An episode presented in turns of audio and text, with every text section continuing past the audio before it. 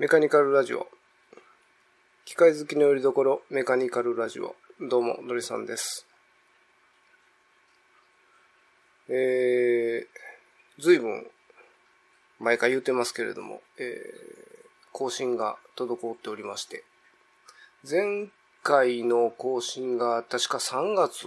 やったと思うんですけれども、あの、前回の話の内容が、えー、まあ、警察に呼び出されて、まあ、事情聴取を受けたっていう話をしてたんで、まあ、あの、考えようによっちゃ、その後全然更新がないので、えー、ひょっとしていよいよあいつ、やらかしよったか、みたいな、えー、ふうに思われても困りますので、えー、早く更新をしなくちゃなとは思いつつ、ツイッターの方はちょいちょい、えー、投稿してたので、まあ、あの、ツイッターご覧の方は、えー、ああ、おるな、とは思っていただいたのかもしれませんけれども。まあ、あのちょっと夏の間っていうか、えー、5月ぐらいから、えー、しばらくちょっと他のことでちょっとバタバタしてまして、えー、ちょっとモチベーションの方をそちらに奪われてしまいまして、なかなかこちらの方が更新できませんでしたけれども。はい。えー、やっと涼しくなってきたかなっていう感じですけれども、天気がいまいちよろしくないので、まあ、ちょっとばかりですけれども、田んぼ、畑、え田んぼですね、えー、米作ってまして、まあ自分のとこ食べる、自分の食べる分プラスアルファぐらいの量しか作ってないんですけれども、なかなかこう、お天気がいい日が続かないと、刈り取りのタイミングが難しくて、しかも、こう、機械借りたり、まあ、田んぼが小さいもんですから、えー、自分の機械を持つほどの、えー、面積でもないので、借り、機械借りながら、で、その後の乾燥とか脱穀とかも、えー、人にお願いしながらなんで、そちらの、まあ、機械が空いてる時を狙いながら、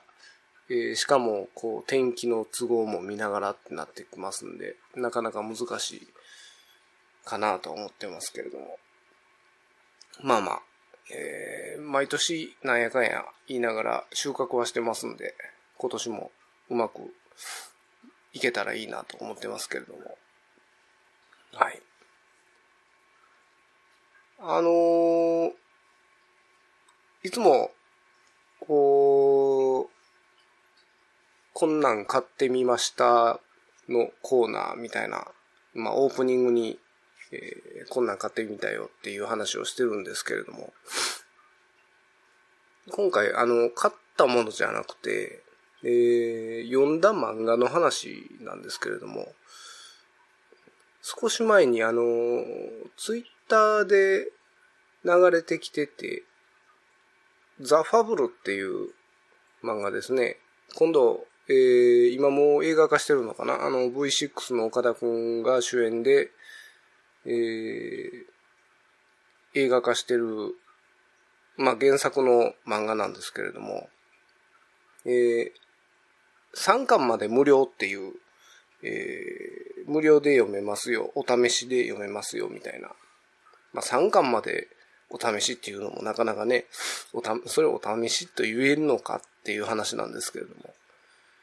えー、それをちょっと読んでると、なかなか面白くて、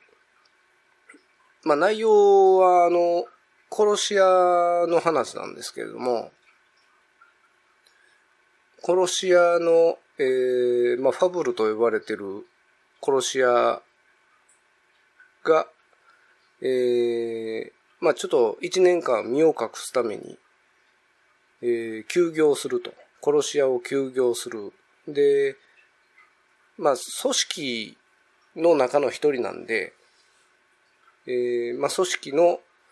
パートナーと、まあ、女性のパートナーと、えー、二人で大阪で身を隠して一年間一般人に扮して生活するっていう話なんですけれども、なかなかそれがね、えー、面白くて読み進めたんですけれども。で、無料でお試しで読めるのが3巻までだったんで、え、それでもその後が読みたいと。で、1巻まで無料、1巻だけ無料とかで、その後読みたいってなると、こう、今までやったらこう、買ってたかもしれないですね。単行本を。えー、もう買っちゃえみたいな感じで買ってたかもしれないですけど、3巻まで無料ってなると、なんか、そっから先、まあ、今、現行で最新巻が18巻まで出てて、まだ続いてるんですけども、そのうちの3巻までが無料で読めて、そっから先、1から買おうかっていう天秤にかけると、ちょっと、1巻だけ無料やったら買うてたかもしれんけど、3巻まで無料で読めてたら、その後、うん、レンタルで行くかっていう感じになりまして。で、まあ、近所に、あのー、ツタヤのブックレンタルがありますんで、でそこで、えー、見てると、時々、まあ、割と今のファブルの映画化のこともありまして、原作の漫画の人気があるようで、なかなかね、えー、レンタルもこう何セットも置いてるわけじゃないんで、2セット、3冊ずつやったかな ?2 冊ずつやったか3冊ずつやったかを、こう、レンタルで用意してあったんですけども、結構競争率高くて、ほいでも、えー、ちょいちょい見たら、えー、あったので、えー、最新刊の18巻は、えー、まだ読んでないんですけども、1週間レンタルじゃなかったんで、それまでの17巻までは全部読んだんですけども、やっぱり、えー、面白いですね。で、その中で、話の中で出てきた、えー、やつなんですけども、その主人公の、まあ、殺し屋は、えー、まあ、子供の頃からこう特殊なトレーニングを受けてたと。で、そのトレーニングの一つに、山で生活をすると。たった一人で。で、最小の必要最小限の工具を、工具か道具を持って、一週間ほど山で生活をするっていうのを、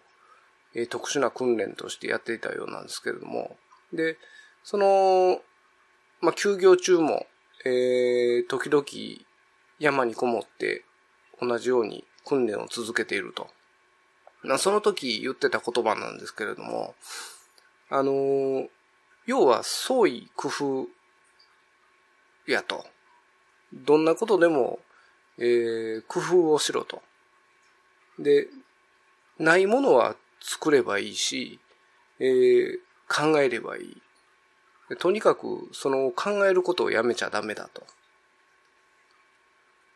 なぜそんなトレーニングをするかっていうと、えー、やっぱり嗅覚っていうんですか？その危険に対する、えー、嗅覚で、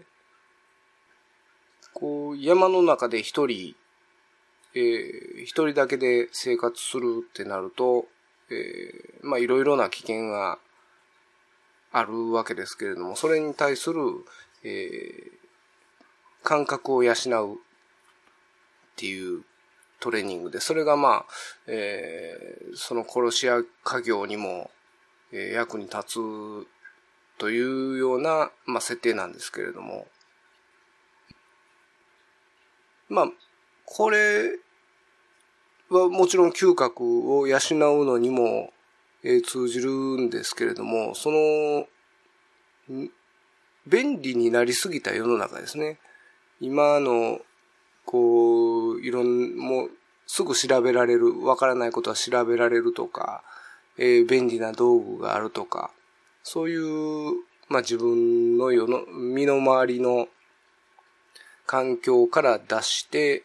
えー、ものすごく不便な状態に持っていって、えー、感覚を研ぎ澄ますっていう話を、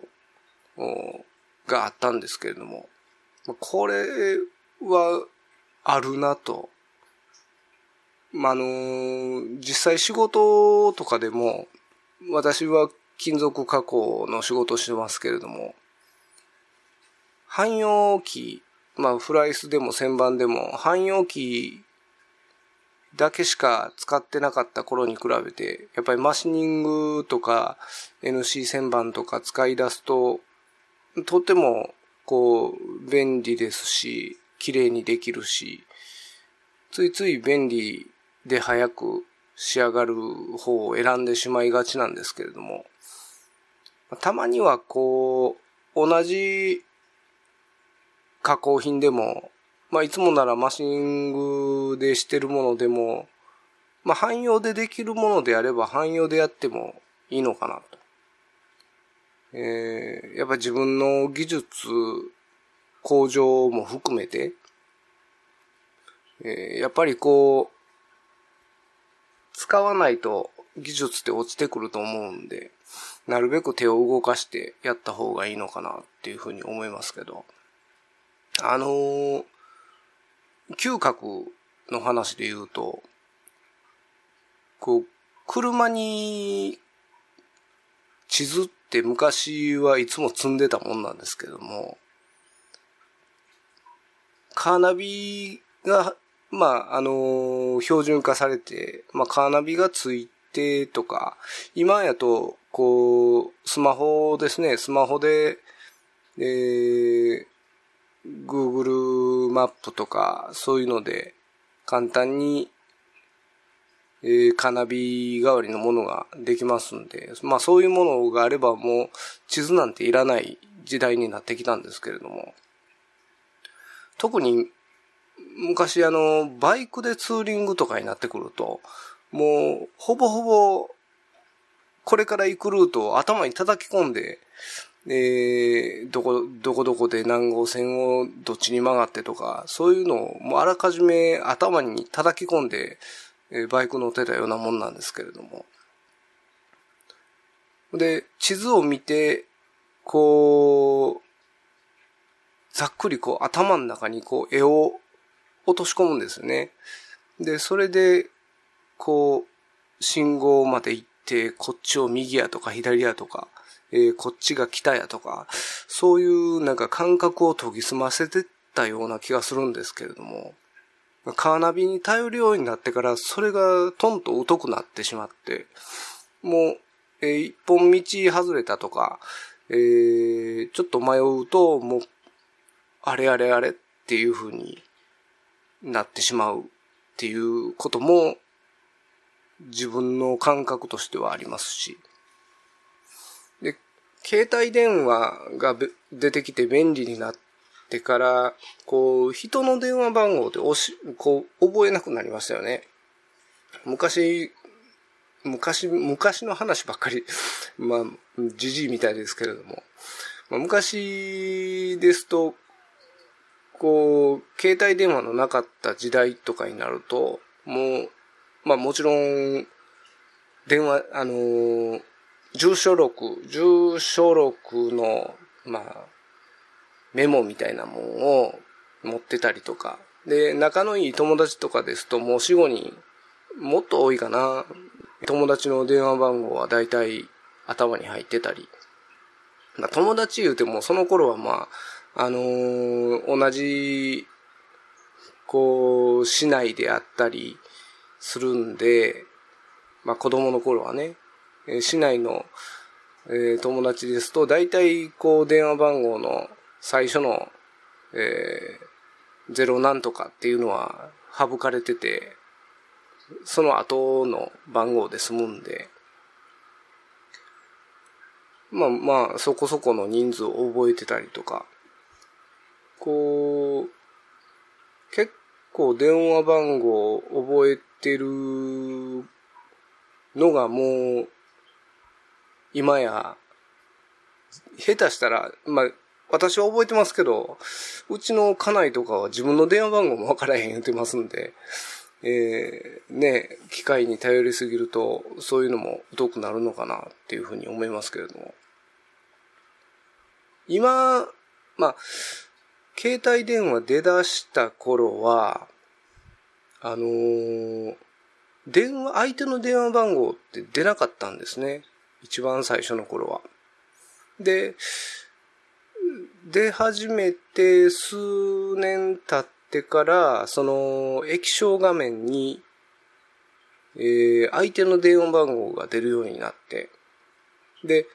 その頃はまだ電話番号だけで、その名前とかは出てこないんですね。相手の電話番号だけが出てきて、で、まず、なったら、その相手の番号を見て、あ、誰から電話がかかってきたっていう風に思って電話を取ると。だから、その頃までは相手の電話番号は大体頭に入ってたんですよ。名前で出てこなくて番号で出てくるもんですから。えー、番号を見て、あ、あいつやなっていうふうに思って電話に出てたと。でもそれがだんだん、えー、機械の方も進化して、えー、機械のな、その、携帯の電話の中に登録されてる電話番号やったら今度は名前で出てくるようになったと。名前で出てくるようになったらもう番号なんて見ませんわね。えー、そこら辺からもう番号とは全然関わりがないというか、もう番番号見てもさっぱり誰やわからないっていうような状況になってきましたけども。だからこう、便利になればなるほど何かを失うというか、あの、甘えてしまうというか、まあ、人間こう、楽を覚えると、すぐそれに馴染んでしまって、こう元の世界に戻るのが辛くなるってよく言われますけどもね。まあ今からあの、頭使えても、ちょっとこう自分の脳みそが退化してますんで、なかなか新しいことを覚えられませんけれども。あと、漫画の話ばっかりですけれども、最近気に入って読んでる漫画の中に、えー、箱詰めっていう、えー、漫画がありました。えー、女性警官、ふ、府警さんですね。女性警察官の、えー、まあ、コメディ漫画なんですけれども、えその漫画描いてる原作者、書いてる作者がもともと、えー、婦人警官やった方で、まあ自分の体験を盛り込みつつでしょうね。あの、どこかのインタビューで見たのは、自分の、えー、関わった事案についてはネタにしてませんと。やっぱりこう、被害者もいることですんで、自分の関わった、えー、事案についてはネタにしないけども、えー、私が見聞きした事案の中の、えー、エピソードは入ってます、見たかな？みたいな、そんなことは、えー、書いてありましたけれども。なかなかね、あのー、私の近しい、えー、ものの中に警察官がいるんですけれども、で、その、そいつに、こう、漫画を読ませて、えー、感想を聞いたら、あ、まんまそれやと。もう、そのまんまやということで、まあ、あの、中身も、えー、リアリティのある。で、すごく、こう、面白おかしく、コメディた、コメディっていうか、あのー、中にはシリアスな、えー、真剣に、真面目に考えなくちゃいけないような内容もあるんですけれども、なかなか面白くて、えー、今、6巻か7巻、ちゃう8巻まで出てんのかな？まだ続いてますけれども、それも、えー、それは借りずにちゃんと買ってます。はい。結構ね、あの、警察っっていうと、こう条件反射で、うんってこう、身構える人が多いと思いますけれども、私もね、えー、今年の初めの方に、えー、警察に呼び出されて、えー、プリンターのことでいろいろ、ああだこうだ言われた口ですんで、まあ、あれですけれども。あの、これを読むと、ちょっとあの、警察官の苦労もよくわかるかなっていうふうに思う内容ですんで、まあ、興味のある方は、えー、箱詰め面白いので読んでみてください。えー、前置きが随分長くなってしまいましたけれども、あのー、今回の本、本題っていうか、まあ今までえー、喋ってたことにも通じるんですけれども、あの、感覚の話、さっきのファブルの漫画の話の中で出てきてた感覚を研ぎ澄ますとか、えー、嗅覚を鍛えるとか、まあそんな話なんですけれども、まあいよいよちょっと、えー、メカニカルな話とは、えー、程遠い内容になってきたのかなっていう気はしないでもない、ないんですけれども。時々ね、えー、図面見て仕事してるんで、まあもちろん加工の仕事してるんですけれども、時々その図面を見ながらなんか嫌な予感がする時とかがあって、で、そういう時は、やっぱりもう一回よく見直すんですよね。で、見直すと、案の定、こう、図面を見間違えてたとか、例えば、M6 のネジの穴を、下穴ですね、M6 の下穴を開けようかと思ってたら、実は図面をよく見たら M5 だったとか、危うくこう失敗する手前で気づいてよかったなっていうことがちょくちょくあるんですけれども、そういう感覚って、あのー、この仕事をし始めた最初の頃にはなかったんですね。で、仕事を続けて、ある程度、こう、いろいろ経験するようになってから、なんか身についた感覚っていうか、あれなんか嫌な予感するなっていうのは、その、今までいくつも見てきた図面の中から、こう、違和感を感じるんですかね。なんかこう、自分の作業と図面とが、ズレがあるような気がしてきて、もう一度見直すとか。で、もう一つ、まあ、もっと言うなら、こう、第六感っていうんですかね。あのー、特に、若い時に経験したことなんですけれども、あの、バイクに乗ってて、えー、バイクってよくこう、すり抜けしたりとか、まあ、若い頃は横着してよくすり抜けしてたんですけれども、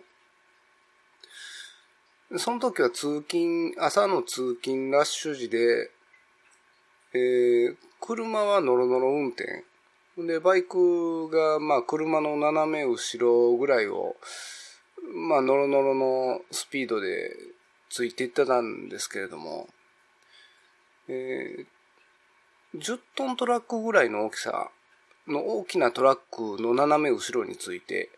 え、走ってて、で、まあ、隙間、隙間いうか、その、路側帯っていうんですか、道と歩道の間に、まあ、バイク1台通れるスペースがあったんで、すり抜けしようか悩んでたんですけれども、なんか嫌な予感がして、やめたんですね。なんかいつもの自分やったら行ってるタイミングやったんですけど、お、ちょっと待てと思ってやめた、その直後に、えー、そのトラックの前に右折待ちをしてる車があって、でそれを避けるためにトラックが間髪入れずに左に寄ってきたんですね。あれはびっくりして、で、あのー、ほんまに、それが一瞬の出来事やったんで、行こう、いや、やめとこう、と思った瞬間に車が左に寄ってきたんで、わ、これ、なんか、怖っと思って、えー、別にね、なんかお告げがあったわけでも何でもないんですけども、自分の、こう、嫌な予感っていうか、まあまあ、えー、それが第六感なのか、たまたまなのかよくわかりませんけれども、まあ、そういう、特にこうね、バイクとかむき出し、体むき出しなので、そういうのを感じ取りやすいとかいう人もいますけれども、どうなんでしょうかね。こういうのまあ、あまり信じるタイプでもないんですけれども。これでも、こう、図面見ながら、こう、違和感を感じる時とか、あの、よくね、この間もあったんですけれども、あのー企業によってというか図面の書き手によっては、まあ、か、もう、加工や中瀬の図面を書く人がいまして、あのー、例えば、えー、開いた、フラットバーですね、開いたに、こう、穴、タップとか穴とかザグリ穴とか、まあ、開いてるような、まあ、簡単なものなんですけれども、普通、そういう部品図であると、厚みと幅と全長を図面の中に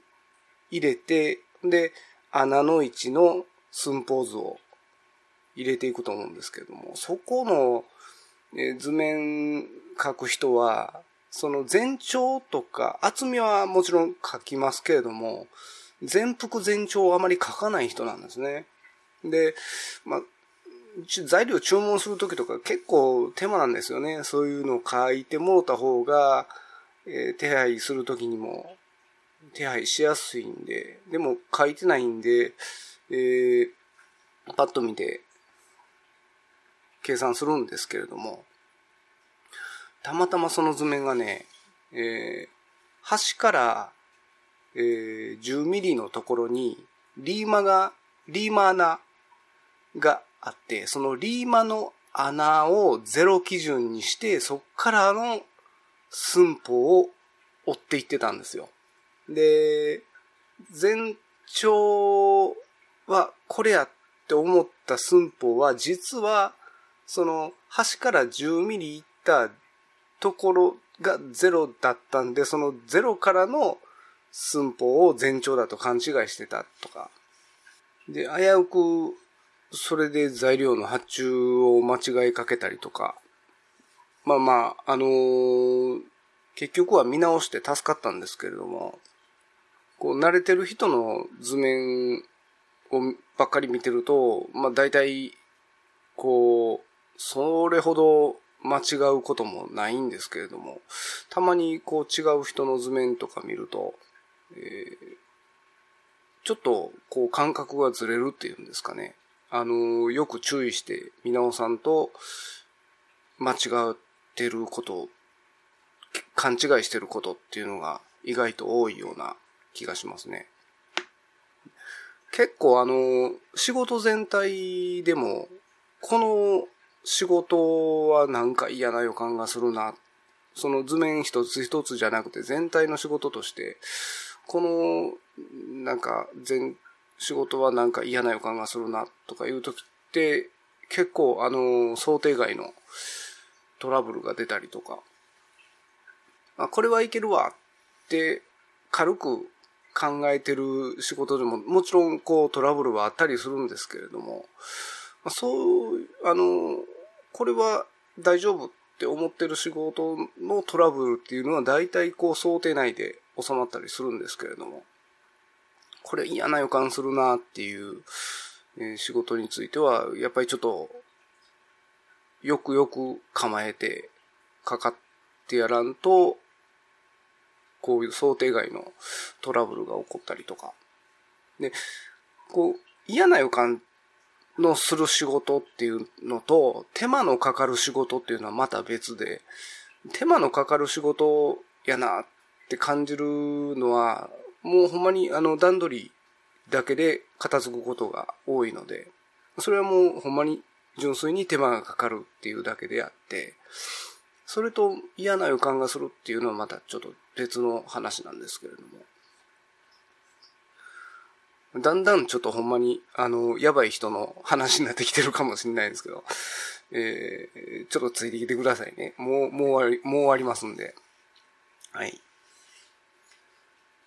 あのー、仕事場に結構神棚を祀る、まあ日本の会社ですと結構多いと思うんですけれども、中にはこう、会社の敷地内にこう稲荷神社を作ったりとか、そういうところもありますけれども、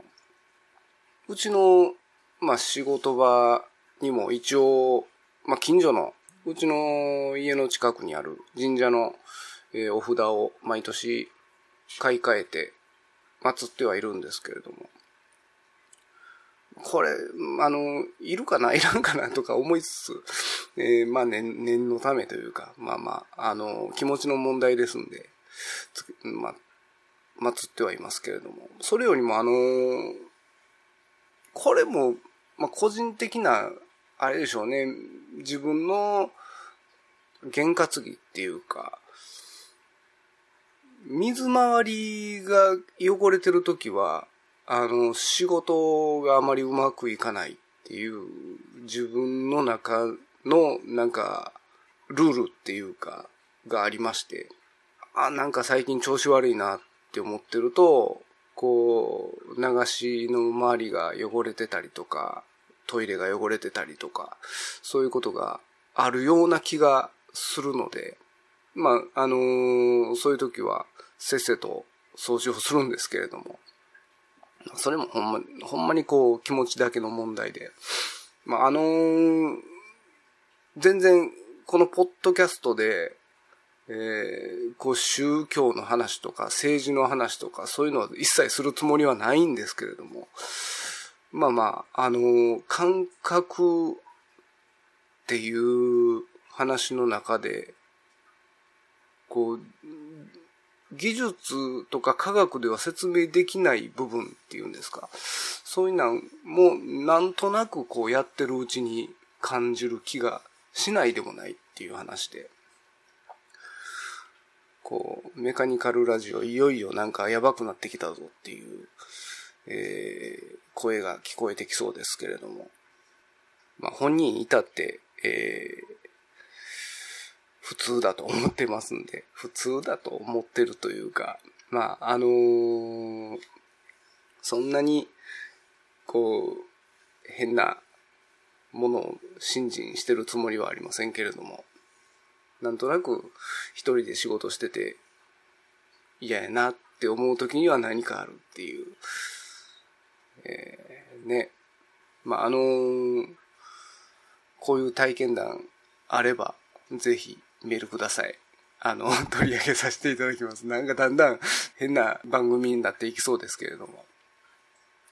えー、戻しますよ。ちゃんと舵は戻しますよ。はい。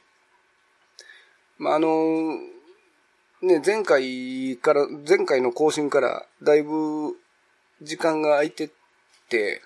それまでの間、この話したいな、あの話したいなとか思うこともあったんですけれども、ちょっと、まあ今となっては旬が過ぎたかなっていう内容も多いので、やっぱり、こう、思った時にまめに更新していかなくちゃいけないなとは思ってるんで、先ほど言ってたあの、他にモチベーションを奪われてたっていうことも、まあ、ほぼほぼ片付いてきたので、えー、これからぼちぼちとまた、えー、復活できるようにと思っています。はい。えー、まあ、今回はなんか 妙な内容の話になってしまいましたけれども、はい、えー、今回はこの辺で終わりたいと思います。ではでは。